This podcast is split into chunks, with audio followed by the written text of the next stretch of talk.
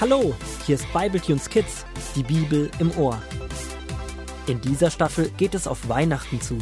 Rubina und Paul wollen mehr über den wissen, der an Weihnachten geboren wurde. Daher lesen sie in gemütlich adventlicher Runde jeden Tag in der Bibel von Jesus weiter. Klar, dass ihr Großvater mit dabei ist. So auch heute. Paul, wo ist denn deine Jacke? Und warum kommst du erst so spät heim? Ich hatte heute früher aus, aber du kommst ja später als sonst. Ach, Rubina, Fitzi wurde heute übel veralbert. Die anderen haben seine Jacke weggenommen und sich hin und her geworfen. Fitzi hat verzweifelt versucht zu fangen, und es kam, wie es kommen musste. In hohem Bogen flog die Jacke. Rasmus konnte sie nicht fangen, und so fiel sie aus dem Fenster direkt in ein Matschloch. Die war so nass. Fitzi konnte sie unmöglich anziehen. Das ist ja mega oberfies. Und dann? Dann habe ich ihm meine Jacke geliehen für den Nachhauseweg. Mein Pulli ist ja viel wärmer als seiner und ich wollte ihm helfen. Dann habe ich ihm noch ein Stück begleitet. Wir haben für morgen was zum Spielen ausgemacht. Danke, Paul. Das war wirklich freundlich von dir. Sehr sozial. Sozial? Was heißt das denn? Das bedeutet auf das Zusammenleben gemeint, also dass man sich gut zu anderen verhält. Gibt's zu sozial auch noch eine Geschichte in der Bibel? Haha, ziemlich viele sogar. Kurze Zeit später beginnt Großvater Wood aus Markus 2 die Verse 1 bis 12 vorzulesen. Einige Zeit darauf kam Jesus wieder nach Kapernaum. Die Nachricht von seiner Rückkehr verbreitete sich schnell. In dem Haus, wo er wohnte, versammelten sich viele Leute, und Jesus sprach zu ihnen über Gott. Da kamen vier Männer und brachten einen Gelähmten, den sie auf einer Schlafmatte trugen. Weil das Gedränge im Haus und vor der Tür so groß war, dass die Männer ihren Freund nicht zu Jesus bringen konnten, kletterten sie kurzerhand mit ihm aufs Dach. Über der Stelle, wo Jesus stand, deckten sie das Dach ab. Durch die Öffnung ließen sie die Matte, auf der der Gelähmte lag, zu Jesus hinunter. Als Jesus sah, wie groß das Vertrauen der Männer in ihn war, sagte er zu dem Gelähmten Kind, deine Sünden sind dir vergeben. Unter den Zuhörern saßen auch einige Schriftgelehrte, sie dachten Wie kann er so etwas sagen? Er zeigt damit, dass er keinen Respekt vor Gott hat, denn nur einer kann Sünden vergeben, Gott selbst. Aber Jesus wusste, was in ihnen vorging. Er stellte sie zur Rede. Warum gehen euch solche Gedanken durch den Kopf? Was ist leichter, zu dem Gelähmten zu sagen, deine Sünden sind dir vergeben, oder zu sagen, steh auf, nimm deine Matte und geh umher. Ich will euch beweisen, dass ich von Gott diese Vollmacht bekommen habe, Sünden zu vergeben. Mit diesen Worten wandte er sich dem Gelähmten zu und sagte, Steh auf, nimm deine Schlafmatte und geh nach Hause.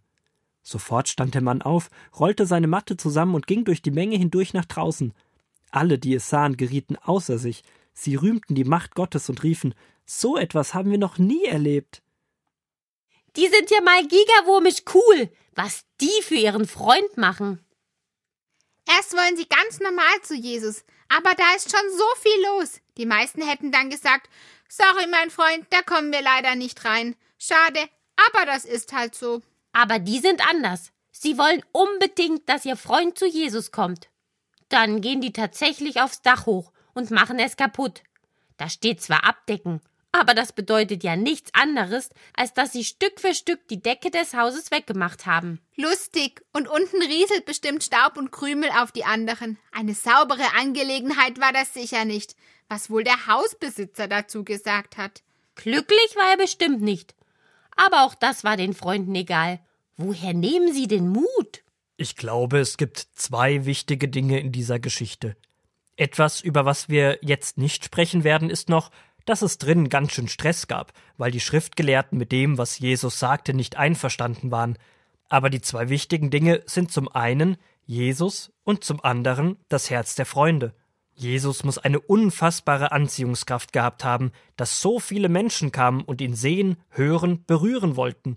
Jesus ist pure Kraft, pure Liebe, pures Verständnis, pure Klarheit und einfach pur Gott. Jesus hat alle Macht und kann jede Krankheit dieser Welt damit davonwischen. Jesus hat aber auch das Herz für jeden Einzelnen. Das heißt, dass jedem, also mir und dir, deinem besten Freund, deinen Eltern, jedem Jesus in dieser Kraft begegnen kann und es sich immer lohnt, auf Jesus zu zählen. Er hat immer eine Antwort auf unsere Sorgen, auch wenn die Antwort anders aussieht als von uns gedacht oder erwünscht. Aber wir dürfen darauf vertrauen. Es gibt nichts, was sich Jesus in den Weg stellen könnte und somit nichts, vor dem wir Angst haben brauchen. Und zum anderen sind hier die Freunde des Gelähmten. Und jetzt kommt wieder das Wort sozial. Sie fiebern mit, sie denken sich in ihren Freund hinein, sie wollen sein Bestes und wollen so, so, so gerne helfen. Daran können wir uns ein Beispiel nehmen. Wie oft sehen wir, dass jemand Hilfe braucht, aber helfen dann doch nicht.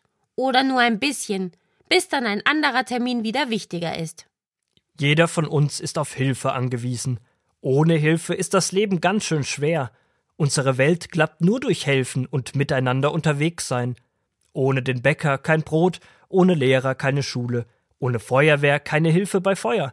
Alles ist darauf ausgelegt, dass wir einander ergänzen, Dinge aufteilen. Und meistens sind es ganz kleine Dinge, bei denen man helfen kann, die dem anderen große Freude machen oder ihm eine große Last abnehmen. Einkäufe für ältere Würmer tragen, einem Baby lustige Gesichter zuwerfen, wenn es weint, Spülmaschine ausräumen, auch wenn ich gar nicht dran bin. Die ganz praktische Hilfe ist richtig wichtig. Wir Christen, also wir, die wir an Gott glauben, sagen oft zu anderen, hey, ich bete für dich. Und das ist total toll und hilft. Wir können Gott alles bringen, aber wir können nicht nur beten, sondern wir können selbst die Gebetserhörung sein. Wie denn das? Zum Beispiel Fitzi heute Morgen. Ich hätte für ihn beten können, dass ihm jemand hilft und er eine Jacke bekommt. Aber ich habe direkt auch geholfen und ihm meine Jacke gegeben. Ah, ich verstehe. Oder wenn sich jemand alleine fühlt, kann ich beten, dass er Freunde findet. Und trotzdem kann ich gleichzeitig schauen, wie ich helfen kann. Genial, ihr beiden. Jesus hat alle Kraft und Macht. Und die, die wir ihn kennen, haben Teil daran.